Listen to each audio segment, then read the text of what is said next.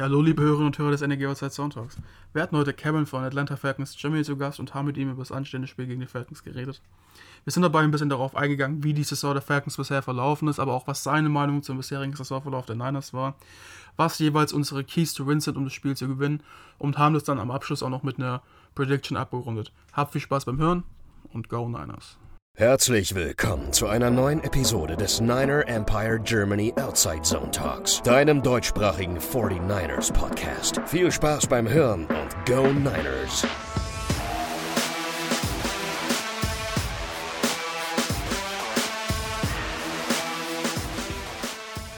Ja, hallo und herzlich willkommen zu einer neuen Folge des NRG Outside Soundtalks.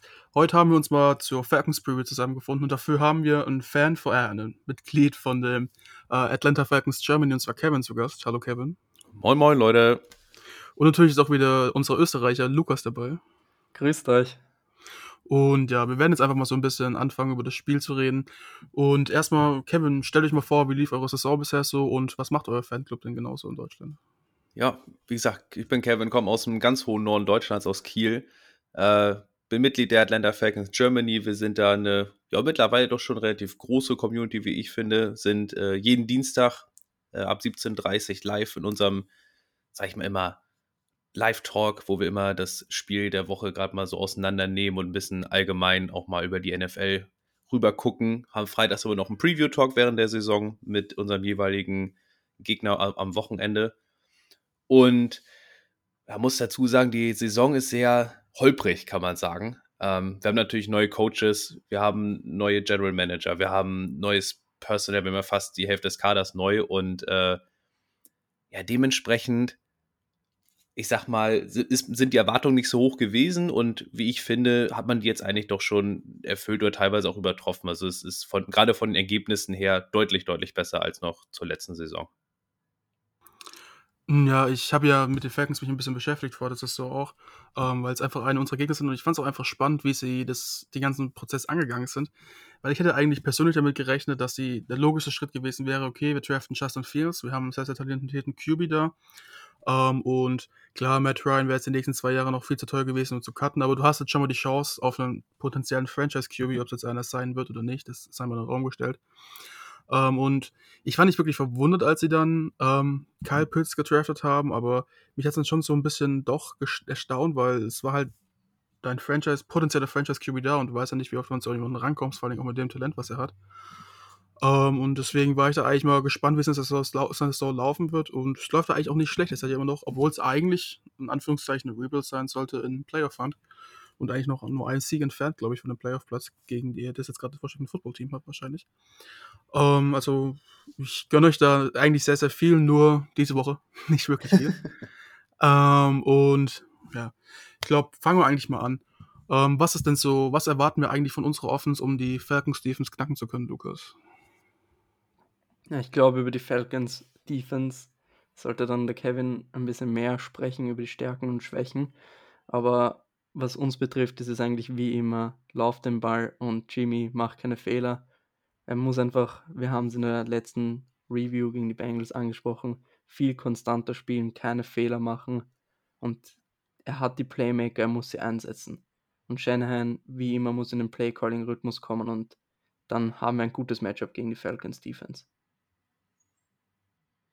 Okay. Das Witzige ist, gerade hat Lukas vor der Aufnahme noch gesagt, wir sollten von diesem Standard-Quark wegkommen, zu sagen, dass Jimmy gut spielen muss und das Laufspiel etabliert werden muss.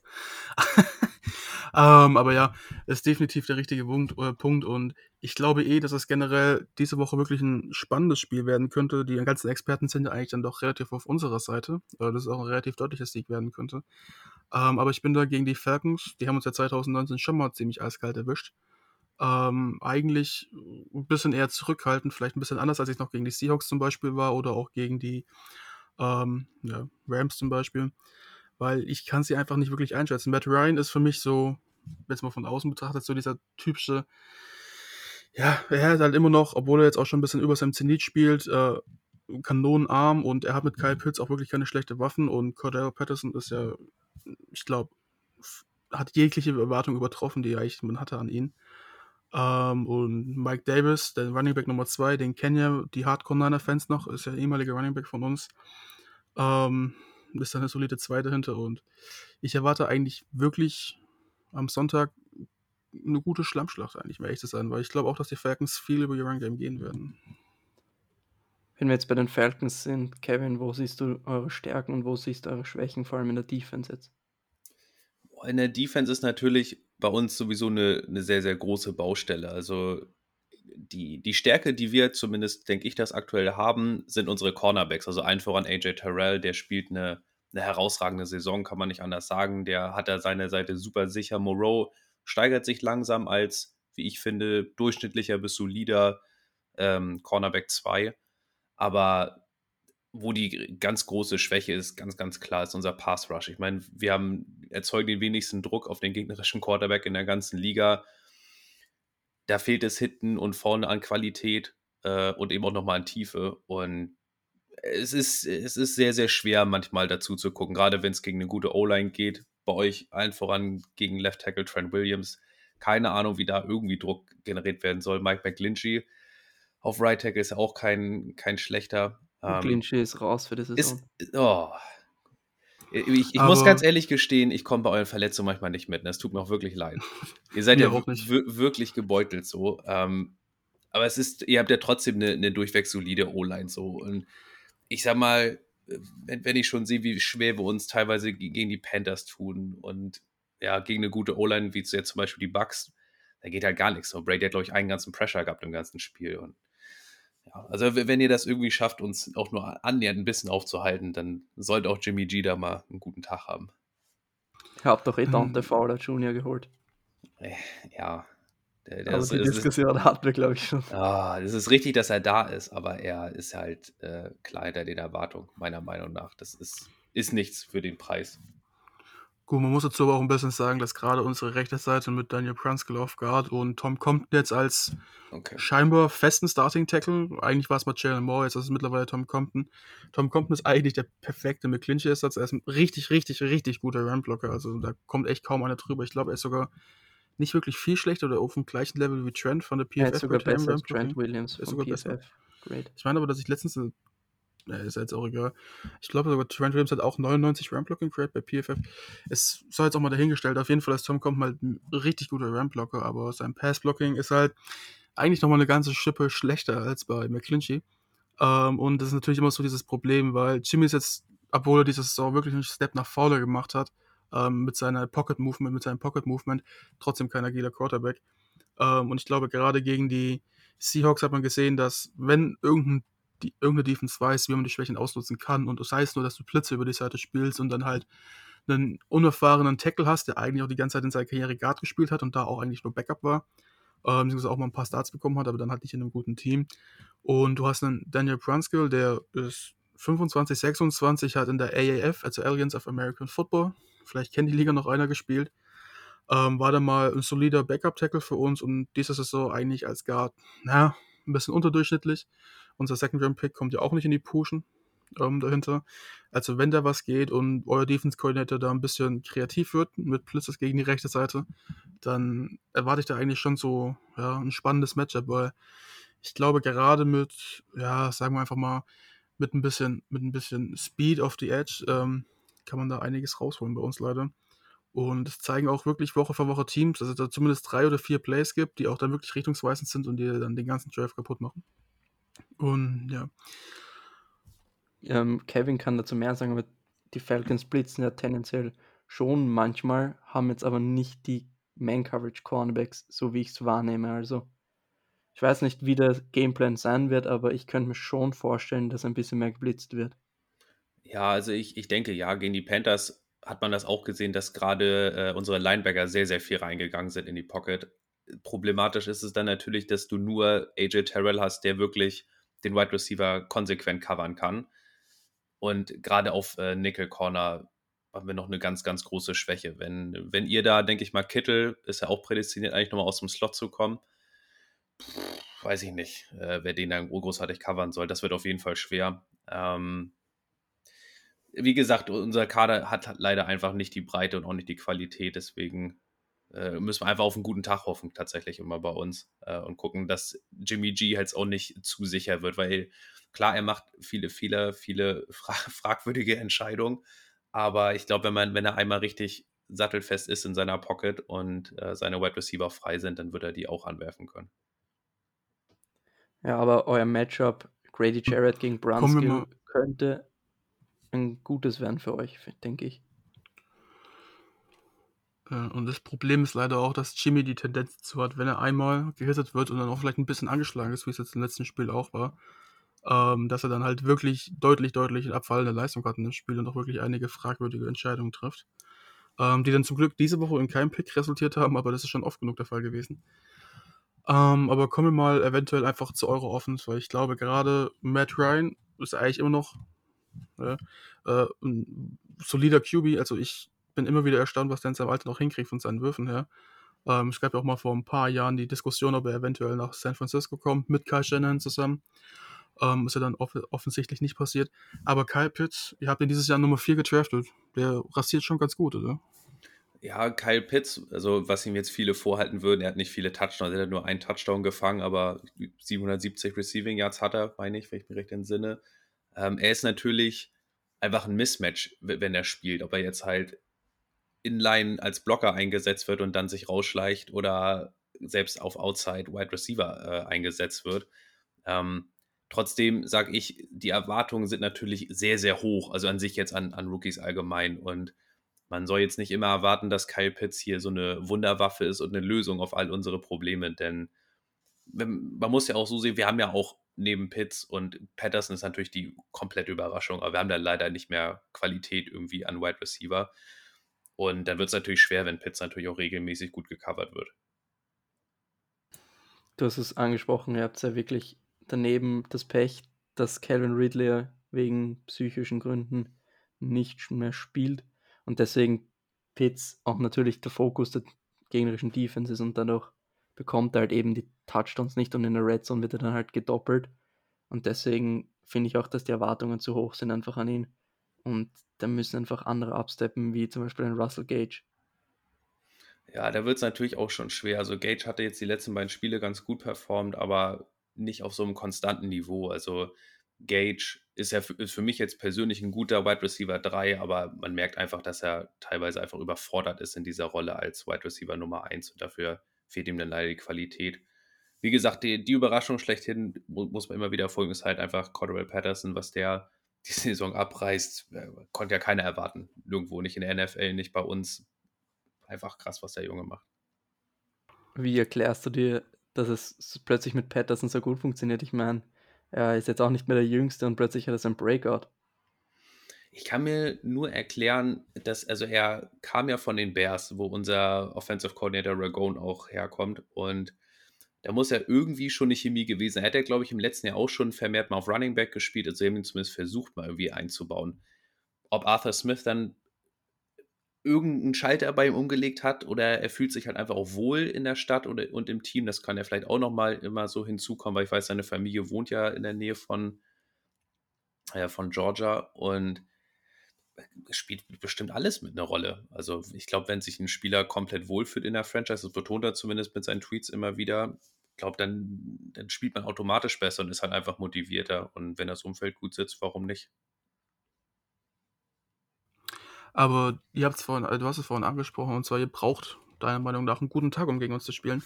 Äh, um, um gegen uns gut zu spielen, braucht ihr eigentlich aber nur, was wir nicht haben, und zwar einen gesunden Kader. Ähm, wir haben nämlich jetzt, es ist heute am Tag der Aufnahme Donnerstag und die aktuellen Verletztenliste sieht nicht gut aus für uns. Ähm, wir hatten einmal Mitchell, also unseren Running Back Elijah Mitchell, der immer noch im Concussion Protocol ist. Unser zwangsmäßiger Starter letzte Woche, Thomas, unser auch Third Round Pick, ist ebenfalls im Concussion Protocol. Da bin ich ein bisschen fraglich. Ich glaube, der wird nicht spielen, weil manchmal kann eine Woche da ein bisschen kritisch sein. Kittel und DJ Jones haben beide am Mittwoch, also das gestrige Training ausgesetzt wegen Kniesoreness. Also ein bisschen über, Überbelastung im Knie und ist einfach so ein bisschen, ja, ein bisschen Muskelkater quasi. Die sollten zwar gut, äh, to go sein. Trey Greenlaw, Maurice Hurst. Muskelkater im Knie. Ja, ich weiß nicht. Wie nennt man das sonst? Was ist eine bessere Übersetzung für Kniesoreness? Ich weiß nicht, aber ich glaube nicht. Knieermüdung. Aber ja, ich, ich weiß, also, hat gesagt, das ist eine Vorsichtsmaßnahme, wenn man Thursday Night spielt danach. Ja, das ist super. Trey Greenlow, Maurice Hurst und Assis Al-Shair haben auch alle nicht trainiert. Dazu kommen noch Alex Mack, Trent Williams und Joe Bowser, die als äh, einen Red Day Off hatten. Also sie hatten einfach einen freien Tag bekommen. Nick Ähm, Bosa, und- Joey. Ich habe doch Nick Bowser gesagt. Du hast Ich habe nur Joey Bowser gesagt. gesagt. Ich habe nicht Joey gesagt. Okay, ich habe Ich Joey bin heute ein bisschen, ich bin ein bisschen heute ein bisschen lost, es tut mir leid. Ähm, und Dante Johnson wird zum Spiel aber wieder dabei sein. Der hatte ja mit seinen persönlichen familiären Gründen leider das Spiel verpasst letzte Woche. Ähm, also es sieht an unserer verletzten Front wirklich schlecht aus, auch wenn es jetzt keine großartigen Verletzungen dabei sind. Und ich hoffe mal, dass bei uns zum Beispiel der Elijah Mitchell, der ja auch eine fantastische Rookie-Saison spielt, wieder zurückkommt. Ähm, weil das hat man schon leider gemerkt im Spiel gegen die Bengals, dass einfach der ein bisschen gefehlt hat. Ähm, und dann einfach eigentlich wir keinen adäquaten Running Back Ersatz haben, weil einfach dieser Spielertyp wie er und eigentlich auch ein Raheem Mostert nicht nochmal vorhanden ist und es gibt auch nicht generell so oft in der NFL. Und ja, vielleicht nochmal um, ja Lukas, Wobei man sagen muss, dass Jeff Wheels ein gutes Spiel gemacht hat, aber natürlich ist er kein Elijah Mitchell. Wollte ich einfach nur dazu sagen. ähm, ja, also du hast es ja gesagt gerade eben, Jeff Wilson hatte kein schlechtes Spiel. Ähm, aber ich denke halt auch immer wieder, ja, wir haben halt leider immer diese Probleme mit unserem Running Back-Typus, dass wir n- eigentlich einen Elijah Mitchell oder einen Raheem Mostert brauchen, ähm, weil wir einfach sonst in unserer Offense nicht abliefern können und unser Outside-Zones-Game nicht wirklich funktioniert. Und wir sind ja auch mit Jeff Wilson Jr. letzte Woche keinen einzigen äh, Run outside den Tackles, der Tackles gelaufen, auch kein Toss zum Beispiel, äh, kein Outside Zone, kein Stretch und dann immer nur Inside the Tackles gelaufen. Ähm, und man merkt halt dann leider definitiv schon, dass das unser ganzes Scheme negativ beeinflusst, weil halt einfach ein Jimmy Garoppolo dafür auch mehr Leistung bringen muss. Und er hat zwar letzte Woche laut Stats zumindest gebracht gegen die Bengals, aber wir wissen ja alle, das Spiel war ja, deutlich suboptimal von ihm. Und ja, Ja, wobei man sagen muss, ich habe mir das Tape angeschaut und es war deutlich besser, als ich es im Fernsehen wahrgenommen habe. Also oft, wie er gesackt wurde, hatte er wirklich niemanden offen. Es waren natürlich Reads dabei, der Use-Check, der war unfassbar open. Wir haben darüber geredet am Montag. Und dann hat er nochmal Debo ganz offen tief auf einem Post, wo der Safety Cover 3 einfach auf Kill gebissen hat über die Mitte, ganz offen. Schicke ich, hau ich dann eh noch auf meinem Twitter raus später noch. Kann man dann sehen. Also ein paar Mistreads hatte er, aber die O-Line war schon richtig schlecht gegen die Bengals. Also das muss man schon sagen. Also wie gesagt, Sieg ist Sieg und jetzt waren wir eigentlich bei der Falcons Offense und bei unserer Defense und enden schon wieder bei Jimmy Moritz. Ähm, Kevin, es ist jede Woche die gleiche, das gleiche Thema. ja, wir haben, Moritz hat Matt Ryan angesprochen und wir haben schon so generell privat ein bisschen diskutiert über Matt Ryan. Ich weiß ja, dass du ein Matt Ryan-Fan bist, aber erzähl mal so, wie seine Saison generell gelaufen ist und wann du dran denkst, wann die Falcons einen Nachfolger draften können. Mm, Ich persönlich denke, dass die, ja, die Saison ist, also er, er spielt den Umständen entsprechend gut, sage ich jetzt mal ganz persönlich, weil man muss immer sehen, mit, mit was er da spielt, mit einer O-Line, die mit dem meisten Druck zulässt. Er hat, glaube ich, mit den meisten Quarterback-Hits in der ganzen Liga abbekommen. Es ist einfach, glaube ich, super unangenehm, da einfach hinter so einer O-Line zu spielen. Und wir haben das auch gegen die Panthers, da kann ich mich an einen Play erinnern, wir haben Fleer Flicker versucht und normalerweise ist es ja so, dass die, also die Cornerbacks beißen ja in der Regel zumindest da drauf, ähm, auf den versuchten Run. Und unsere Wide Receiver waren da trotzdem nicht frei.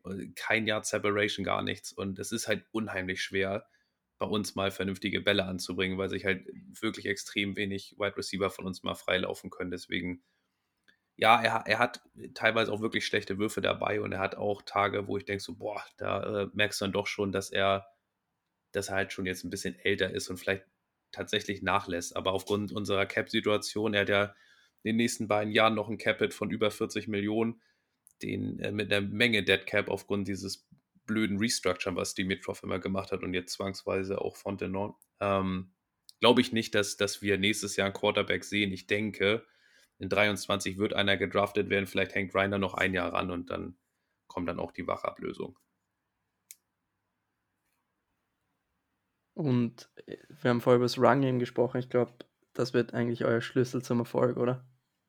Äh, tatsächlich, also ich mag es ja kaum glauben, äh, wenn man sich die ersten Wochen anguckt, gegen die letzten drei Wochen, das ist ja ein Unterschied von Tag und Nacht. Ich weiß auch nicht genau, woran das jetzt wirklich liegt, ob sie äh, das Scheme verinnerlicht haben von Smith, ob keine Ahnung, äh, woran das liegt, weil das Personell ist ja im Prinzip gleich geblieben, aber äh, unser Run-Blocking funktioniert wirklich sehr, sehr gut in der O-Line. Und wenn wir das so weitermachen können, auch gegen euch, bin ich da zumindest positiver eingestellt, dass es ein enges Spiel werden kann.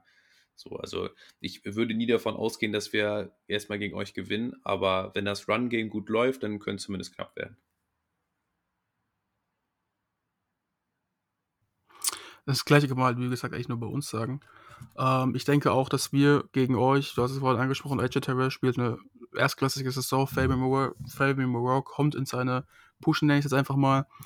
Ähm, und man muss ja auch immer sagen, dass Dion Jones zum Beispiel jetzt auch kein schlechter Mittellinebacker ist. Ähm, den vergessen immer viele ein bisschen. Hatte ja eine super Rookie-Saison, ist danach irgendwie immer wieder ein bisschen abgeflacht.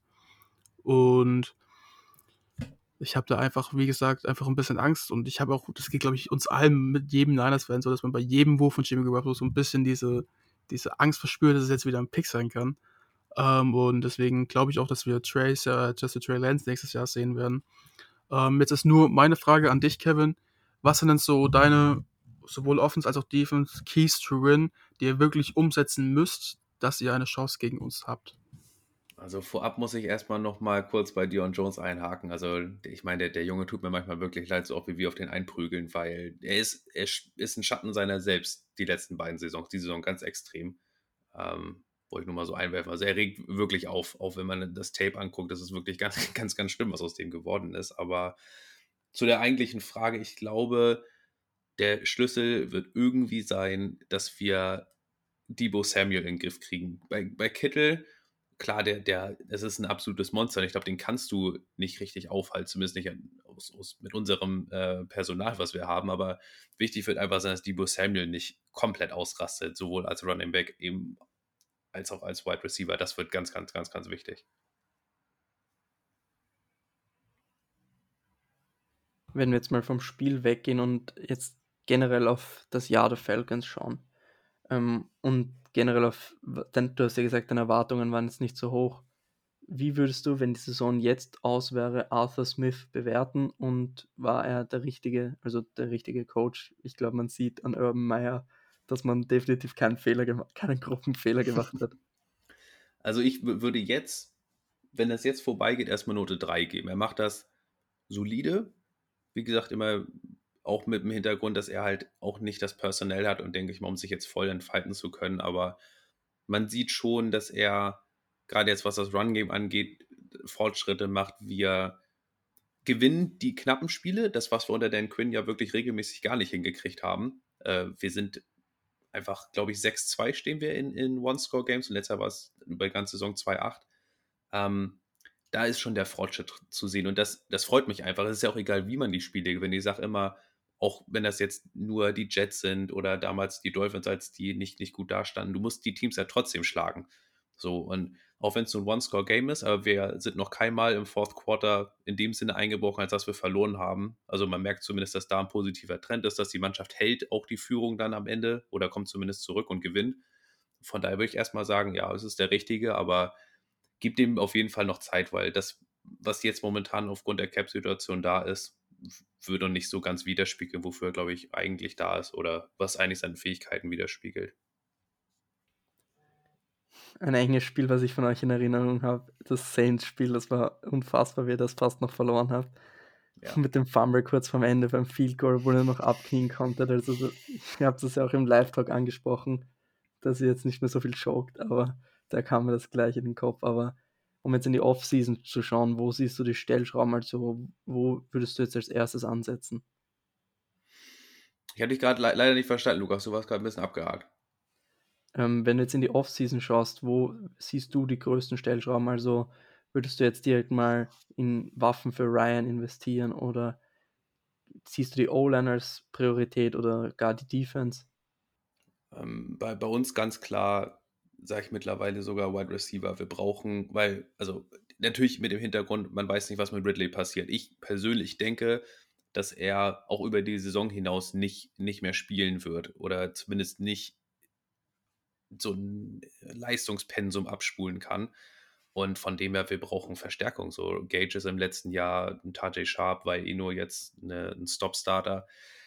Da, da ist nicht mehr viel da und wir brauchen einfach Hilfe für Matt Ryan. Hayden Hurst geht ja auch weg nach der Saison.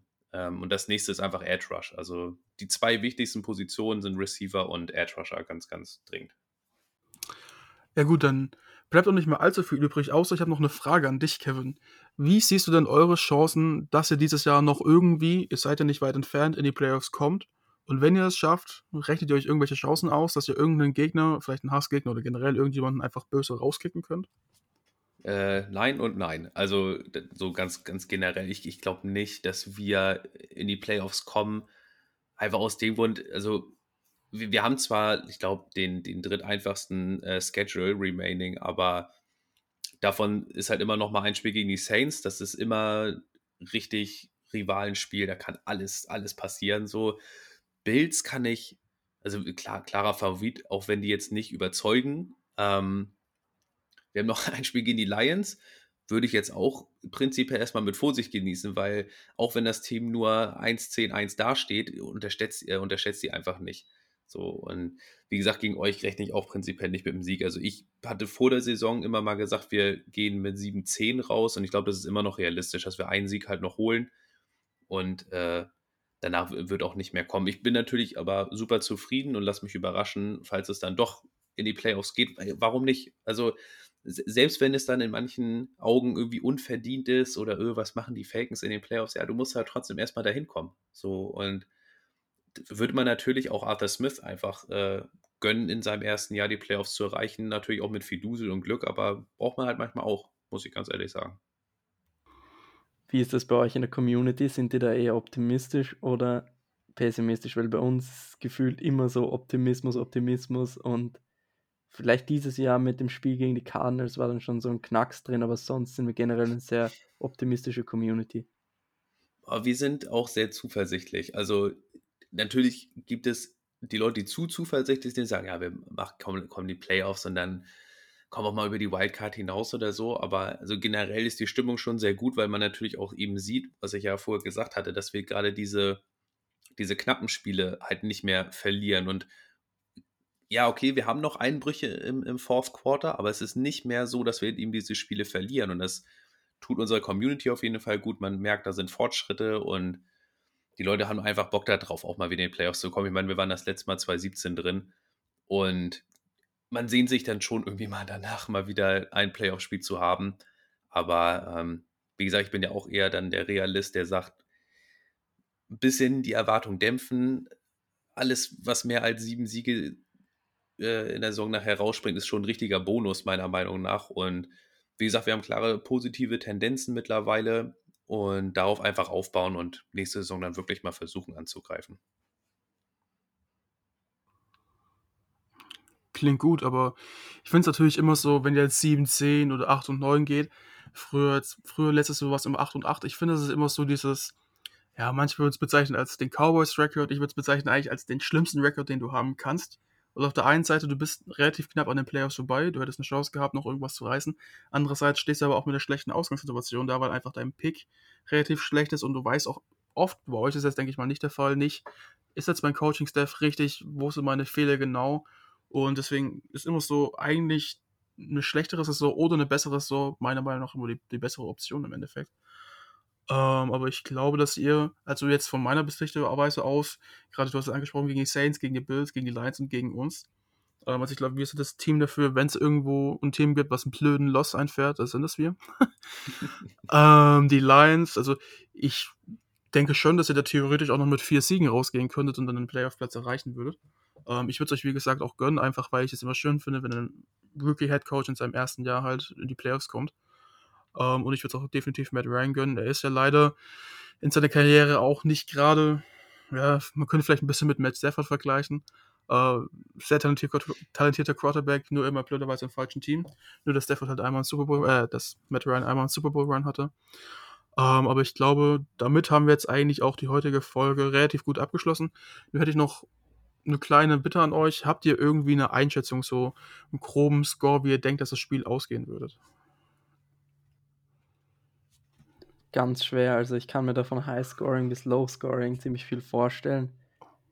Was man dazu sagen muss, wir sind ein schlechtes Heimteam, die Falcons ein gutes Auswärtsteam. Deswegen bin ich da ein bisschen pessimistischer. also pessimistisch. Ich glaube trotzdem, dass wir gewinnen, aber es wird ein enges Spiel. Ich glaube, wir gewinnen 30 zu 27.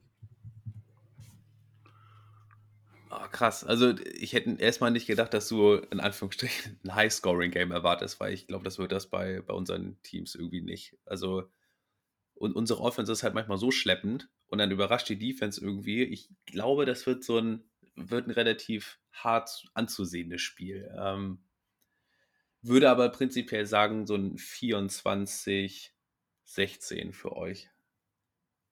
Ich muss dazu sagen, ich habe ein bisschen Angst vor Patterson als Returner. Noch mehr als, als, als Offense-Player, muss ich sagen. Das haben wir vorher nicht angesprochen, aber unser Special Teams macht mir ein bisschen Sorgen. Ja, wobei man ja wirklich sagen muss, dass Patterson die letzten Spiele gar nicht mehr returned hat. Also das macht einfach nur unser Rookie Avery Williams, weil ich glaube, dass unsere Coaches auch Patterson halt schon, der ist ja mit einer Fußverletzung schon zwei Spiele ausgefallen.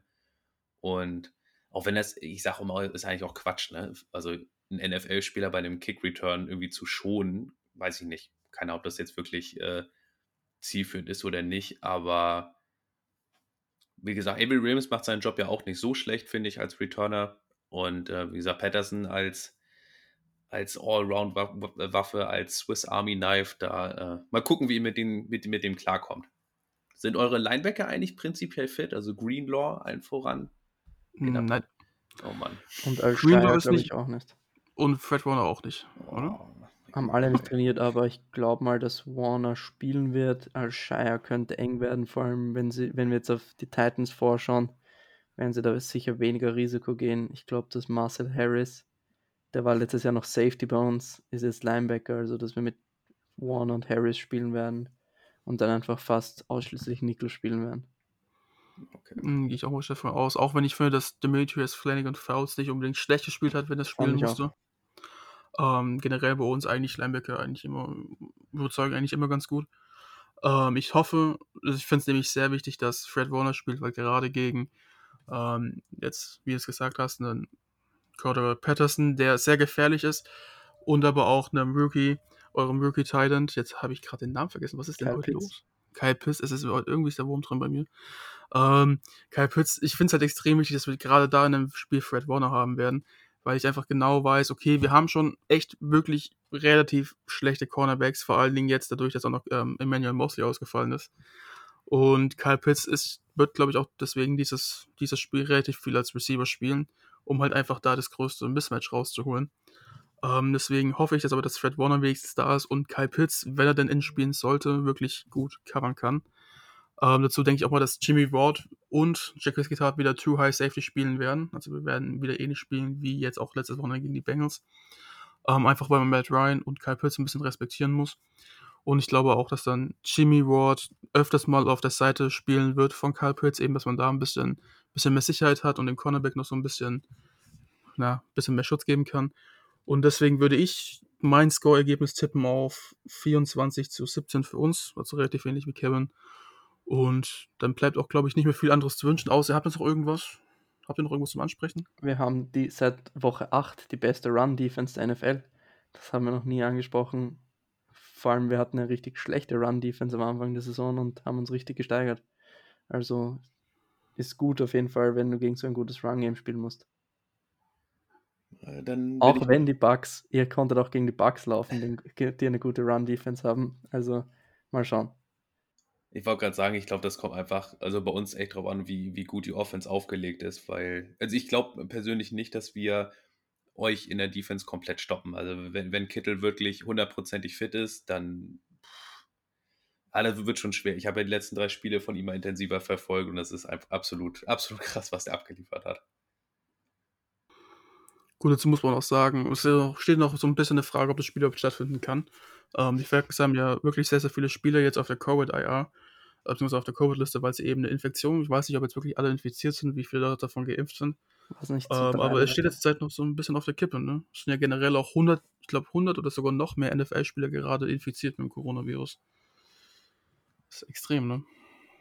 Ja, ich glaube, die, die Browns hat das mit am schlimmsten erwischt. Oder da ging das das erste Mal ja rum, ne? Dass die, diese, ich hm. glaube, irgendwie acht Spieler oder sowas waren auf einmal, dass die da positiv waren. Aber, also ich weiß nur, bei uns sind auf jeden Fall alle geimpft. Das ist zumindest schon mal, dass, selbst wenn sie jetzt äh, einen positiven hätten, dass sie im Falle vom negativen PCR dann auch sowieso spielen können. Also einfach, okay, mal, einfach mal abwarten. Also ja, hängt natürlich viel dran, klar. Aber wir hoffen einfach mal, dass das Spiel halt unsere Zeit Sonntagabend dann stattfindet und dass wir da ein schönes Spiel dann doch zu Gesicht bekommen. Bruce Arians hat vor der Saison auch gesagt, sie haben 100% Impfquote. ich könnte jetzt sagen, wir haben keinen Antonio Brown bei uns im Team. Da, so weit würde ich mich jetzt mal aus dem Fenster legen. Ja, gut. Ja, und Spielverschiebung steht, geht auch, glaube ich, gar nicht, weil wir spielen Donnerstag. Also. Stimmt, ja. Also von daher kann man davon ausgehen, dass man spielt. Gut, dann bedanke ich mich auf jeden Fall erstmal an Lukas heute wieder, dass er dabei war in der Aufnahme. Sehr, sehr gerne. Und dann auch nochmal ein großes Dank an Kevin und die Atlanta Falcons Germany, dass sie heute wirklich hier auch im Podcast vertreten waren und uns mit ihrer Meinung bereichert haben, wirklich schon. Nachdem wir nicht eingeladen wurden. Der kleine Seitenhieb am Ende. Nein, ich bedanke mich auch, dass ich hier dabei sein durfte. Hat super viel Spaß gemacht mit euch und ja, gerne wieder dabei wenn wir nochmal einen kleinen, kleinen Podcast drehen und dann äh, reden wir mal vorher mit, mit Alessandros, dass ihr auch bei uns dabei sein könnt. Gut, dann bedanke ich auch mich wieder an, herzlich an unsere ganzen Hörer, auch wenn es heute eine etwas hektischere, ein bisschen komischere Aufnahme war als sonst, war ein bisschen generell anders, ein bisschen unstrukturierter. Ich glaube, es hat trotzdem sehr, sehr viel Spaß gemacht uns allen. Und mir bleibt dann auch nicht wirklich viel anderes übrig, außer euch einen schönen Morgen, Mittag oder Abend zu wünschen, je nachdem ihr die Folge hört und folgt unseren Instagram-Kanälen, generell Social-Media-Kanälen, at 49erEmpireGER und habt noch einen schönen Tag. Go, Go Niners. Niners. Bis dann, ciao. Das war der Niner Empire Germany Outside Zone Talk. Streamt und abonniert uns auf allen gängigen Kanälen unter at 49ersEmpireGER.